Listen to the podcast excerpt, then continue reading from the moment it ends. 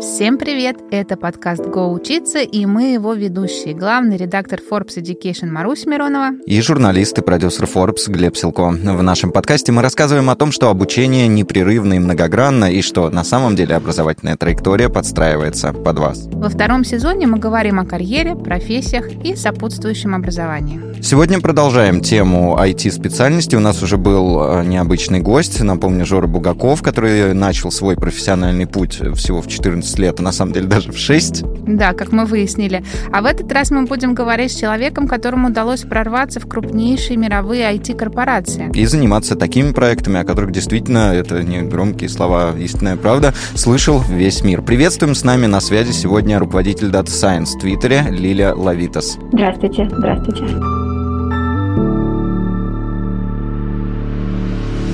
Лиль, ну первый вопрос с места в карьер. Вы были и в Твиттере, и в Амазоне. А с чего и как началась ваша история? А с чего начался ваш путь э, в IT? А история моя началась, на самом деле, совершенно обычным образом. Так, если с самого начала говорить, я родилась, выросла в Зеленограде, такая замкадная часть Москвы, училась там в обычной, но хорошей школе. Закончила ее. После школы я поступила в МГУ на факультет вычислительной математики и кибернетики. Окончила его, работала в России. А после этого я решила, что мне интересно продолжать мое образование и поступила в аспирантуру Бостонского университета. Mm путь в, в Amazon, в Twitter, ну или, в общем, в любые другие технические, не только технические компании, он достаточно такой прямой и распространенный.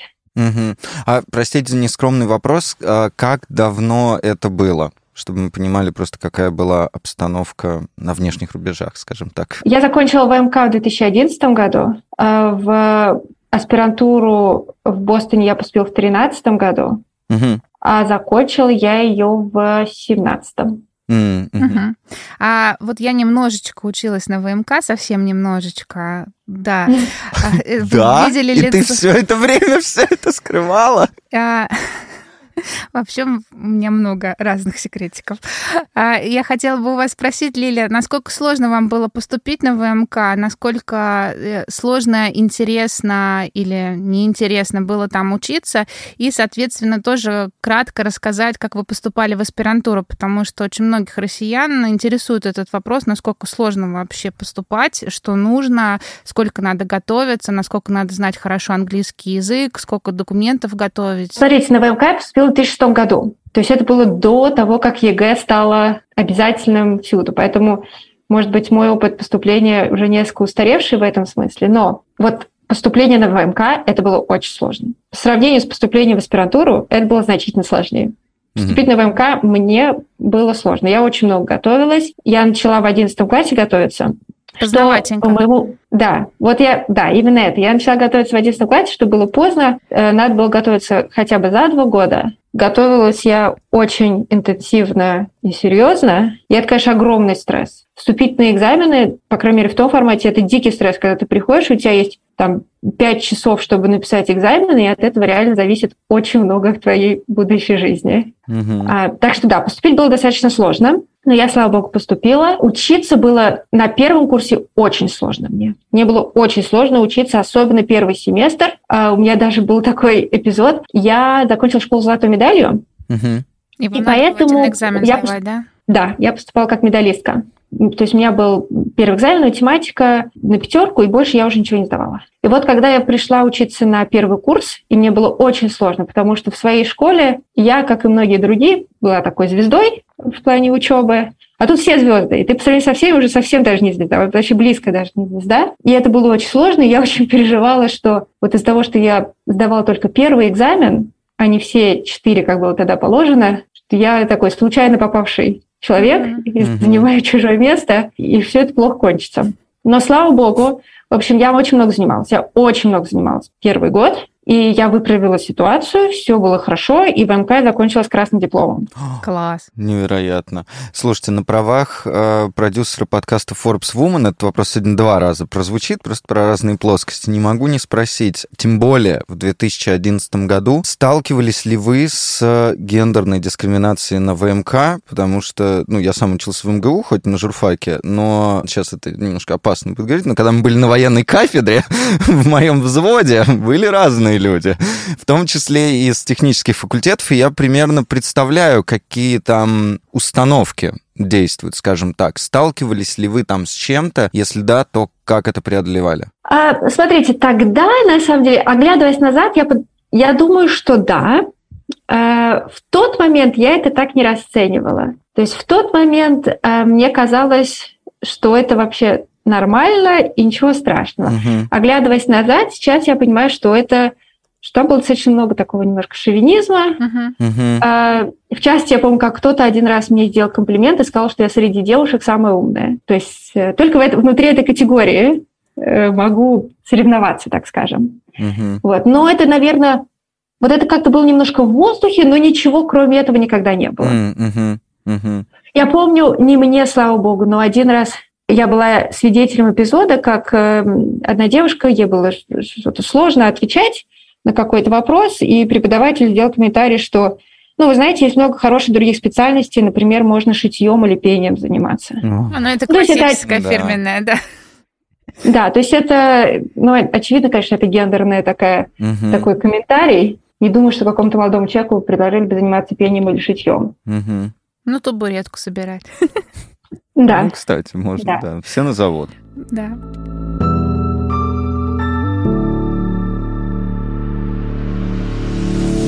Хорошо, а теперь про поступление в аспирантуру в США. Это было значительно проще. Значительно проще. Часть, которая была сложная, была касательно сбора информации. То есть вот получить информацию о том, понять, как этот процесс работает, что требуется, что нужно, что не нужно, и вот вообще всю именно информационную часть собрать, это было сложно. Информации было очень мало. То есть, на самом деле, она вся, конечно, доступна в интернете. Это был уже там 2012 год, но что искать, где искать, uh-huh. было непонятно. Вот эта часть была сложная. Как только ты собрал всю информацию, лучше всего это делать, конечно, с помощью поиска каких-то людей, которые просто через это сами прошли, и они тебе могут из первых рук рассказать свой опыт. А сам процесс был несложный. Мне нужно было сдать два экзамена.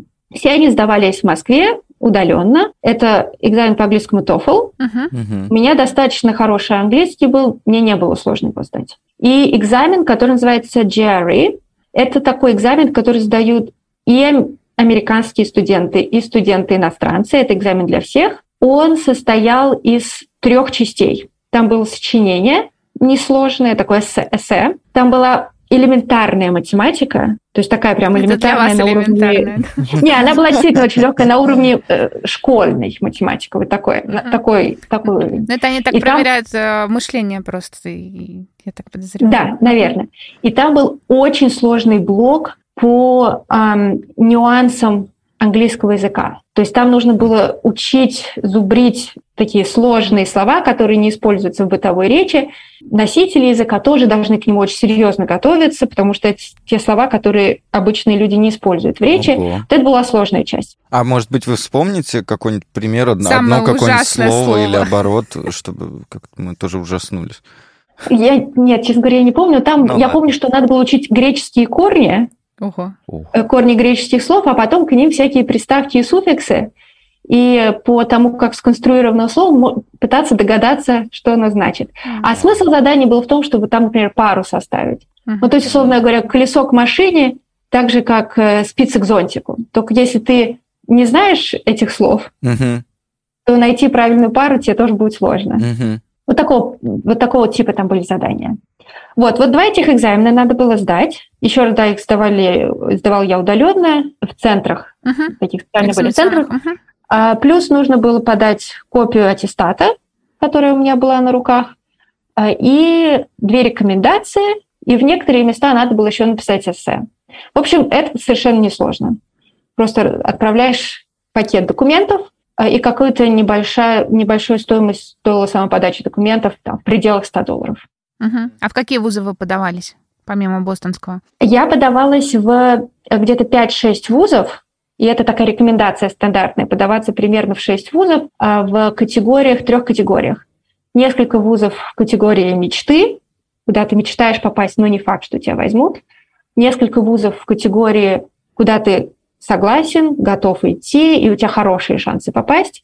И несколько вузов запасных, на всякий случай. Я руководствовалась еще таким географическим принципом, который на самом деле, возможно, не самый правильный подход, но мне очень хотелось быть на э, восточном побережье.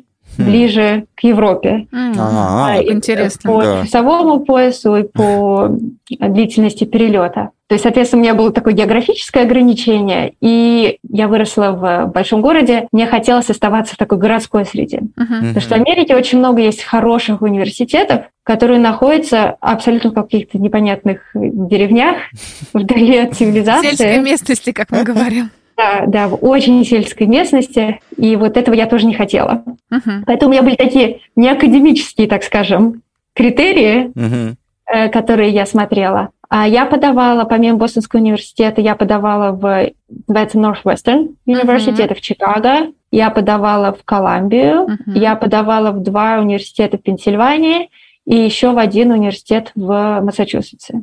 Uh-huh. И вот меня взяли в Бостонский университет и еще один в университет в Массачусетсе, но он называется UMass Amherst. Uh-huh. Он менее такой считается престижный, uh-huh. чуть-чуть менее престижный. То есть Бостонский университет, надо понимать, что это, это не, не Гарвард и не MIT, это такой второй, второй эшелон? second tier, uh-huh. второй эшелон, да. Uh-huh. Я думаю, что, я не знаю точный рейтинг сейчас, но я думаю, что среди американских университетов он где-нибудь вместе на 30-40. Что не так плохо, в Америке сотни вузов, но это не, не Ivy League, не Лига Плюща. И потом уже, оглядываясь назад, я задавала себе вопрос, почему я не подавала в Гарвард или в MIT, который находится точно в этом же Бостоне, в 15 минутах ходьбы, на самом деле. И почему? Но... И вот это была моя ошибка, как я mm-hmm. Точно уже понимаю сейчас, потому что тогда, э, сидя в в Москве, я предполагала, что ну кто меня возьмет в Гарвард? Угу. Ну, Боже, вот где я, где да? Гарвард? Да, я даже не рассматривала подачу в, в Гарвард mm-hmm. или в MIT. Я знаю людей, которые закончили Гарвард и MIT, и это вполне земные люди. Так что я думаю, что это была моя ошибка. Не знаю, может быть, меня не взяли бы но я не пробовала. Аспирантура устроена следующим образом. Мой ВМКшный диплом засчитали мне за магистрский. Мне нужно было э, взять предметы, то есть прослушать предметы. Восемь. Восемь предметов. Если бы мне не засчитали за магистрский диплом, а засчитали возле бакалавриата, мне нужно было бы прослушать 16 предметов. Но мне нужно было прослушать 8 предметов, и я это сделала за полтора года примерно. После того, как вы прослушиваете эти предметы, нужно сдать экзамены, типа кандидатского минимума. Uh-huh. Это сложный экзамен, к ним надо серьезно готовиться. После того, как вы их сдаете, дальше все, что вам нужно, это заниматься исследованиями, писать статьи. Это можно делать в свободном темпе. Кто-то делает это интенсивнее, кто-то медленнее, у кого-то это занимает два года, у кого-то это занимает пять лет. Очень много зависит от человека, от его научного руководителя, от того, чем, чем ты занимаешься в области исследований. А мой научный руководитель, прекрасный, прекрасный человек, профессор Тинжан, он позволял мне работать в моем темпе, в котором мне комфортно, и он не препятствовал тому, чтобы я работала. Некоторые научные руководители не разрешают своим студентам работать. И я пошла работать, я работала три дня в неделю. А два дня в неделю я занималась исследованием. А, гибко. Mm, что хорошо, так можно, да. отлично, да. Да, это не очень распространенная схема, но вот, вот у меня была такая возможность, я так сделала. Угу.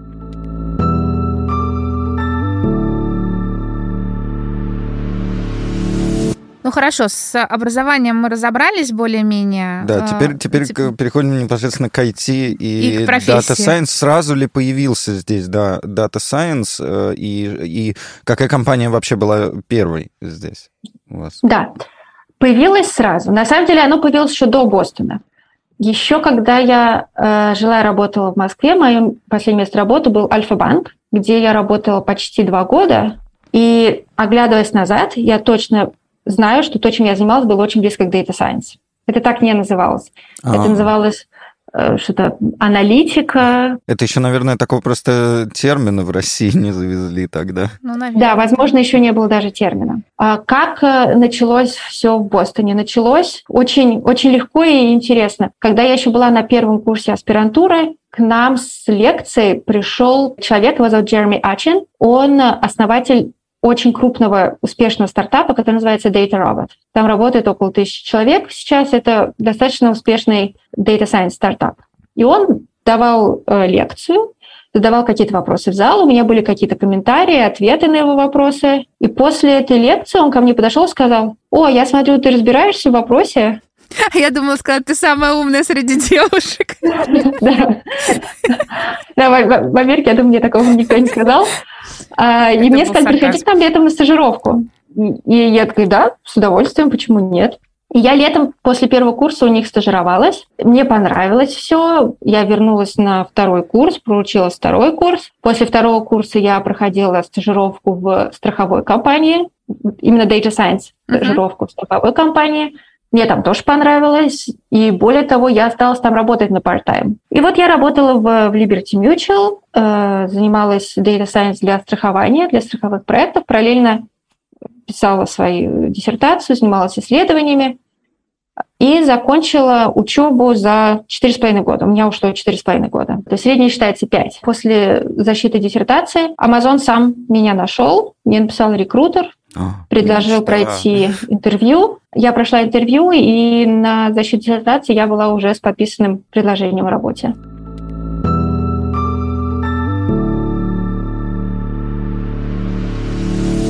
По поводу очень известных больших компаний хочется продолжить про и Amazon, и про Twitter. Каково вообще и там, и там работать? Потому что мы говорим, у нас и в подводке звучало, что это там топ-компании, все хотят в них попасть, и в России особенно люди туда стремятся. Как там все устроено изнутри? Это очень разные компании с очень разной культурой. Amazon имеет очень такую строгую корпоративную культуру, очень интенсивная работа в Амазоне. В Амазоне работает много, в Амазоне работает интенсивно, в Амазоне работает на результат. И, в общем, я думаю, этим многим, во многом объясняется его успешность. В Амазоне очень четко и качественно выстроенные процессы. Каждый человек на своем месте знает, что ему нужно, что от него требуется, и, и выполняет свою работу. Угу. Мне не очень нравилось работать в Амазоне, честно скажу, именно потому, насколько там было все как бы предопределено и насколько каждый человек вокруг меня был немножко таким винтиком. Я в какой-то момент пыталась найти аналогию, и для себя я сравнила это в голове с работой на Генри Форда а. в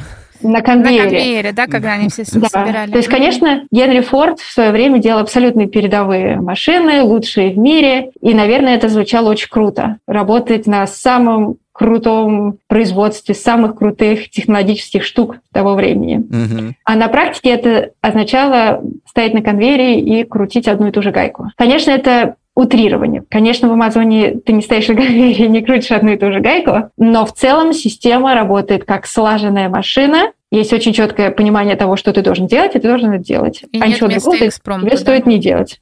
Да.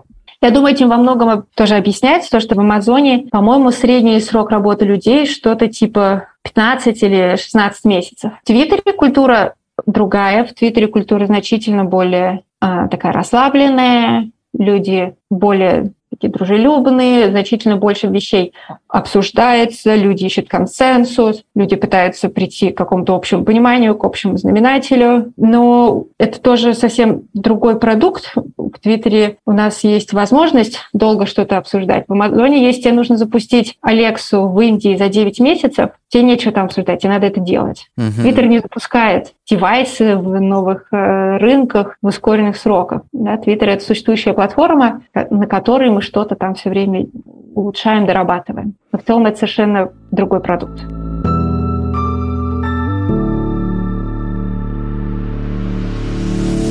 А вот как раз э, вы сказали, да, про запуск Амазона в других странах. Мы это знаем, но слушатели не знают, что помимо всего прочего, вы еще и мама двоих детей, и как раз э, работали в Амазоне и запускали Алексу сразу после декрета, который продлился всего 6 недель, если я не ошибаюсь. Вы, вы супер, супервумен.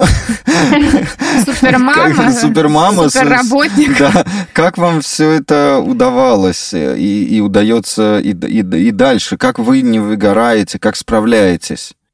Спасибо. Поправлю вас, в, в Алексе у меня был декрет 12 недель. Ну, как все это меняет, конечно. Ну, извините, извините, это я как-то, да, поторопился. Ну, смотрите, во-первых, да, из, из России, конечно, такой декрет кажется чем-то очень непривычным. а по американским меркам это достаточно обычное дело. Это не уникальная ситуация абсолютно.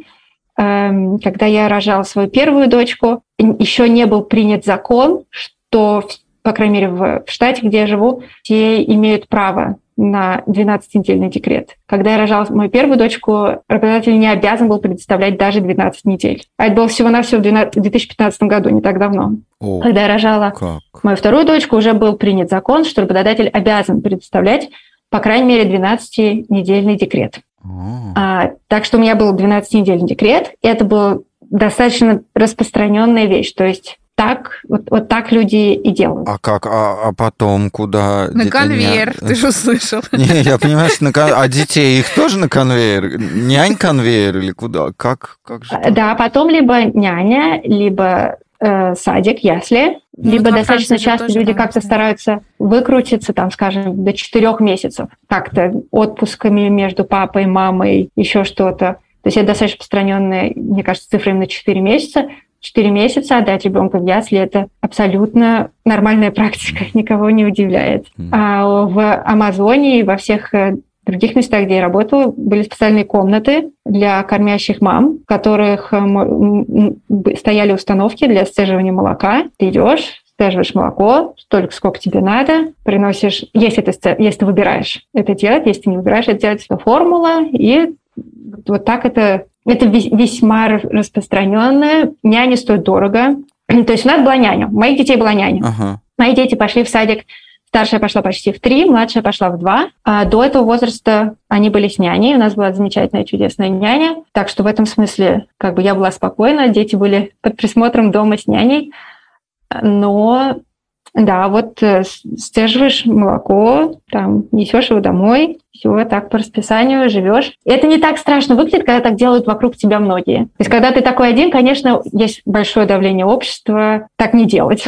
Uh-huh. Марусь, ну тут мое мнение будет нелегитимно, но вот ты как раз мама двоих. Прокомментируй, пожалуйста.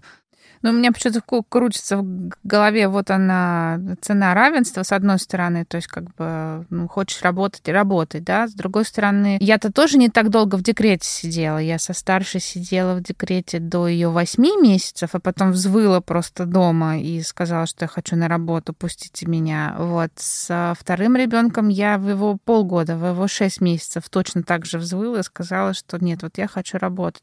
Но все-таки это не 12 недель, это постарше, старше дети становятся. Это первое. А второе, это был мой выбор в плане того, что, ну, вот этот день сурка, чтобы вы понимали, вот маленькие дети, это режим, а режим — это день сурка. Как только ты его выстраиваешь, то у тебя одно и то же происходит каждый день. Единственное, что, опять-таки, моим детям 10 и 8 лет, и я помню, что я ненавидела пятницу, субботу и воскресенье, потому что, ну вот, э, опять-таки, интернет был еще не очень, вот, и поэтому ты смотрел телевизор. И у меня режим был подстроен под э, вещательную сетку каналов, а в пятницу она как бы меняется ближе к вечеру, в субботу, воскресенье она совсем другая, и у меня как бы весь мир рушился на эти два с половиной дня, и в понедельник он, значит, восстанавливался. И вот от этого я очень уставала, потому, ну, и вообще ребенком заниматься заниматься. Это такой, ну, труд э, не знаю, с чем его сравнить, это труд. Да, и, это мило, ты любишь, это все вот как я не отрицаю, но не, для всех. А кто-то в декрете остается или меня поддержит, наверное, а, ну, на всю жизнь. Вот женщина ушла, родила, и настолько дома комфортно вот в этом воспитании, в семье и, впрочем, вот в этом быте, что она себя там находит, реализуется, и у нее нет этого ощущения сурка, какого-то дискомфорта, наоборот, вот ей так надо. Вот есть, наверное, такие, как мы, у кого другие стремления, какие-то другие желания. Хочется и общаться, и реализовываться, и, и, и работать. Вот. Но здесь, конечно, выбор, да, с кем будет ребенок, кто его будет воспитывать, как, это все будет происходить.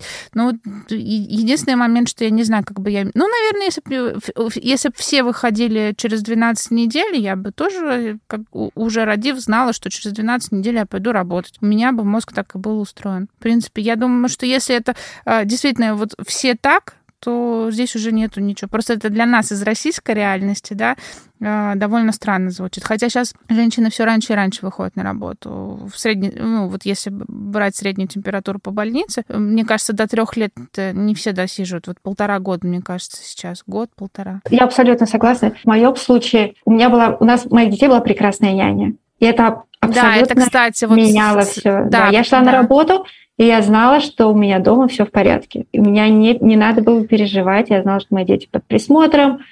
Все, все там хорошо. И это вопрос частично везения. Да. У меня было это везение. Полный вопрос везения, да.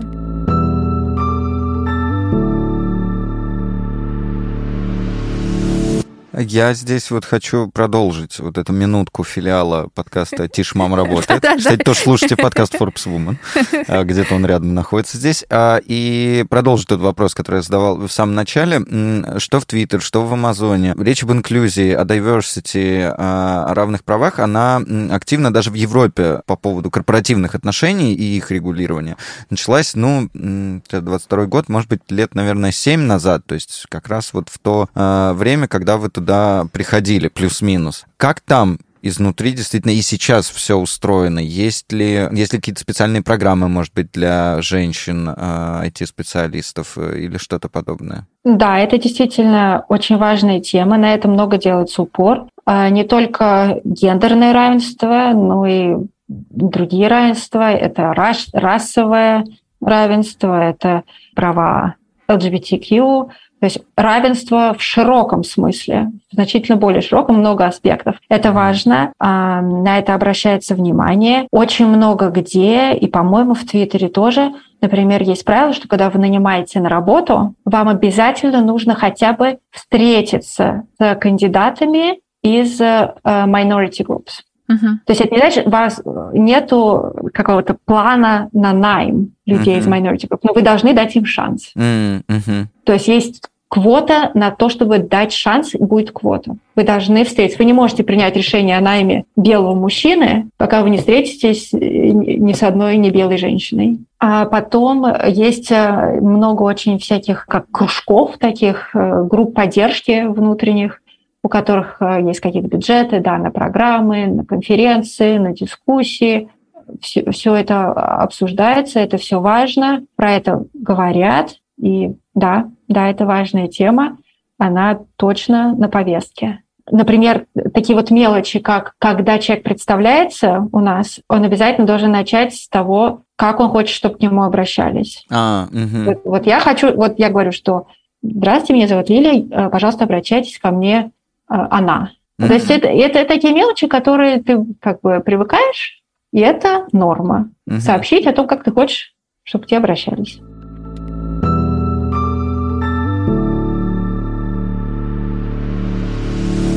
Я сейчас э, сяду на своего любимого конька и скажу, что IT-специальности сейчас так востребованы, IT-образование сейчас на пике популярности. Все желают стать айтишниками, даже несмотря на то, что у них нет ни склонностей, ни данных, и они могут прекрасно реализоваться в каких-то других направлениях профессиональных, и там достичь очень многого. Но кажется, что э, IT — это новая стоматология советских времен, когда все считали, что если там ты работаешь стоматологом, то ты будешь обеспечен вот сто процентов. Так и сейчас, что если ты пошел в IT, то у тебя будет стабильная работа, у тебя будет э, ну, уровень дохода выше среднего и так далее. А с другой стороны, сейчас мы наблюдаем э, обратную ситуацию, спадает спрос и э, на каких-то средних специалистов, и как бы джуниоры сейчас уже кажется, что не очень хорошей подготовки, и среди них начинают выбирать, и мидлы тоже вроде как, ну, не все хороши. Но что... это, по крайней мере, у нас тут внутри. Да, так, да, мы да. расскажем... Может быть, у вас по-другому по-другому, и Во... это важно как раз. Возможно, да. Вот расскажите, как обстоят дела с этой ситуацией в США, то есть востребованностью вообще IT-сферы как с точки зрения образования, так и с точки зрения работы. Все ли стремятся в IT? Это первая часть вопроса. А вторая часть вопроса, она про то, как вы думаете, что вот э, сегодня, 30 сентября, когда мы записываем э, этот выпуск 2022 года, какие специальности да, будут востребованы? И если вот молодые люди а, выбирают направление обучения, например, начать там со следующего года и там куда-то поступать, или те, про кого мы говорили, кто хочет сменить сферу деятельности, сменить профессию, все-таки на что учиться, какие специальности получать, если все-таки железно решили, что это IT? Я считаю, что в, во всех индустриях есть волны и есть э, какие-то пики, которые не могут продолжаться вечно, и они когда-то спадают. Сейчас в, в Data Science, мне кажется, есть некоторый бабл, то есть действительно много есть людей, которые пошли в эту сферу. И то, что вы говорили про молодых э, специалистов с не очень хорошей подготовкой, я думаю, что для Америки это тоже правда. Uh-huh. Но для людей с очень серьезной подготовкой на таких специалистов по-прежнему очень высокий спрос. То есть если вы действительно э, очень глубоко знаете предмет, качественно учитесь на сложных каких-то курсах, а не там что-то такое, там сейчас я три месяца пойду что-то подучусь и, и, и пойду. На специалистов с качественным, серьезным образованием спрос по-прежнему очень высокий. Что я еще хочу отметить, что вы несколько раз использовали слово «стабильное», «стабильный доход», э, «стабильная карьера». И вот здесь я с вами не соглашусь, даже для серьезных и крутых специалистов, по крайней мере, в Америке. На моей памяти я видела много раундов сокращений в крупных компаниях. Mm-hmm. То есть сказать, что кто-то защищен от сокращения нет, никто не защищен. А, я видела сокращение в TripAdvisor, я видела сокращение среди моих там друзей, знакомых. Часто под компании не очень хорошо дела, компания сокращает 25% сотрудников. Лихо. И ты легко можешь попасть под эти 25%. То есть вот у меня нету такого личного опыта, меня, к счастью, никогда не сокращали, но я предполагаю, что рано или поздно это вполне может в моей карьере произойти. Это не конец света, то есть э, рынок, если ты хороший специалист, ты найдешь себе другую работу. Но сказать, что вот ты там пошел на работу в Amazon или там в Twitter, и все, у тебя, значит, все хорошо на всю, на всю оставшуюся жизнь. Uh-huh. Мне кажется, дальше горизонт планирования, скажем, 2-3 года, все равно очень сложно. А, Лиль, тогда такой вопрос. А, учитывая всю сложность международной обстановки. Как вам видится, сейчас готовы ли э, американские и транснациональные компании и дальше принимать специалистов из России и помогать им с, то, что сейчас вот называется у нас тут, э, релокацией? Есть ли еще такой же запрос на именно российских айтишников, или, учитывая все сложности, он как-то этот интерес да. Да, поубавился? Вы знаете, мне кажется, вот э, текущие события, я не вижу, чтобы они отражались на интересе к сотрудникам из России в какую-либо сторону. Mm. То есть я не вижу ни его, ни его повышения, ни его снижения этого интереса. В целом, я, по крайней мере, то, что я видела, ну, компания не так охотно релацирует кого угодно. Mm-hmm. То есть релокация для компании дорого. Для любой компании значительно дешевле и проще нанять кого-то на внутреннем рынке или на условно внутреннем рынке, там, условно говоря, там, в Канаде, где тот же язык uh-huh. и тоже часовой пояс и похожий э, тип кандидатов. В этом смысле, мне кажется, я не замечаю, чтобы компании делали разницу между специалистами из России, специалистами из Индии, специалистами из Европы, скажем. И для тех, и для других, и для третьих нужно делать рабочую визу, нужно ходатайствовать о рабочей визе, нужно оплачивать релокацию. Угу. Но еще раз повторю, я, я не вижу разницу в найме из России против найма из Европы, Индии, Ирана и, и всех остальных стран. Это не, не раньше я ее не видела, не сейчас я ее не вижу. Угу. Хорошо. А, и заключительный вопрос перед Блицем, такой тоже небольшой вопрос, но вы все-таки сказали, что горизонт планирования достаточно короткий. Чем бы вы хотели заниматься, например, если не Data Science, то что это может быть там через год, через два, и планируете вы дополнительное образование тогда получать для этой новой какой-то профессии, для нового Я вот здесь присоединюсь в том плане, что а, еще в России бы у нас, ну вот вы руководитель Data Science в Твиттере, в принципе, э, жизнь удалась. Вы супер профессионал, это супер успех, э, как бы это не ирония, не сарказм, это правда. А я так считаю, и я думаю, все ко ну, мне, ну, большинство, да, большинство меня здесь поддержит. А, и на этом бы в России у нас можно было сказать, в принципе, жизнь удалась, все круто, теперь занимаюсь своими делами и просто как бы поддерживаю там свою квалификацию и удерживаю свое рабочее место. Есть ли жизнь после Твиттера? Да, и вот дальше, собственно, Маруся задала. После горизонта. Я не знаю точно, чем я хочу заниматься в горизонте там, планирования нескольких лет. Но я точно и не хочу стагнировать. Я, я такой немножко нерд, а может не немножко, я, наверное, очень нерд. Я все время чего-нибудь люблю учиться. Я сейчас нигде формально не учусь, но вот если посмотреть на мою history в YouTube, то я смотрю странные для нормального человека вещи. Там я смотрю лекции, мне очень интересно сейчас штука называется там differential privacy. Это такое вот направление в computer science. Mm-hmm. Или там я что-нибудь читаю там про graph theory. Ну, потому что мне это интересно. Mm-hmm. Не потому что я обязательно хочу туда пойти работать, а я слушаю просто эти, эти лекции, которых полно на YouTube, ведущих университетов, там, mm-hmm. Стэнфорда, Колумбия, MIT, они все выложены, и их читают прекрасные часто профессора, которые просто, ну, мне, мне интересно, приятно слушать, и поэтому я стараюсь все время чего-нибудь такое слушать, стимулировать мозг, и, возможно, я в какой-то момент захочу передвинуться. Ну, то есть это все смежная область, это все не что-то совершенно другое. Uh-huh. Это не то, чтобы там пойти в биологию. Нет, я не думаю, что я рассматривала бы такой серьезный переход. Но в какие-то смежные области совершенно к этому открыто вполне это рассматриваю.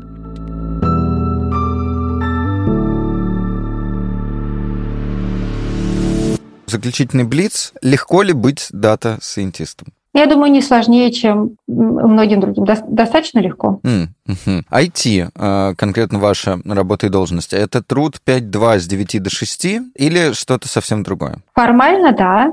А, фактически я работаю из дома, и иногда мой день как-то он растекается угу. по, по календарю и, в сторону утра, и в сторону вечера. Но я могу себе позволить э, днем, например, поговорить с вами. О, это приятно для нас.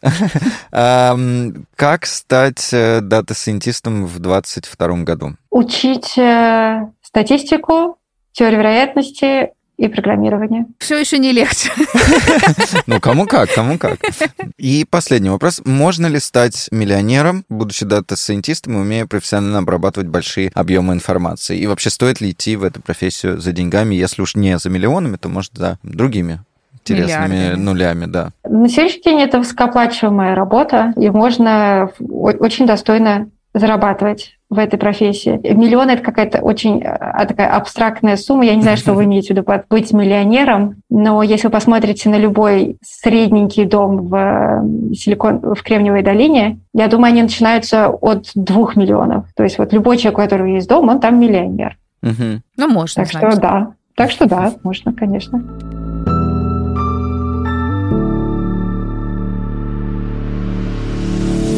Позитивный у нас получился разговор, хотя профессия, казалось бы, немножко не женская, мне кажется. Когда ты говоришь data scientist, ты представляешь себе, мне кажется, что, что все-таки взрослого такого мужчину сосредоточенного, Но... а не веселую женщину, которая очень позитивно смотрит на, на, на мир, э, слуш, э, смотрит ролики, интересуется чем-то вне профессии. Мы в Forbes привыкли разбивать вот эти стереотипы. Да, да, и продолжаем. Извините, я вас перебью на эту тему. Я как руководитель очень горжусь, что у меня ровно половина моей команды это женщины. Так что mm-hmm. вот давайте разбивать стереотипы.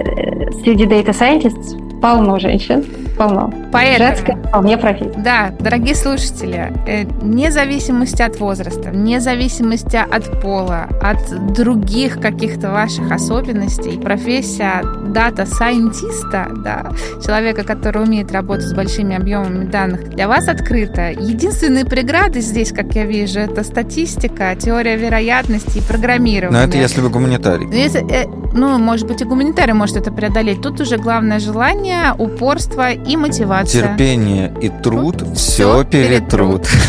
А, процентов.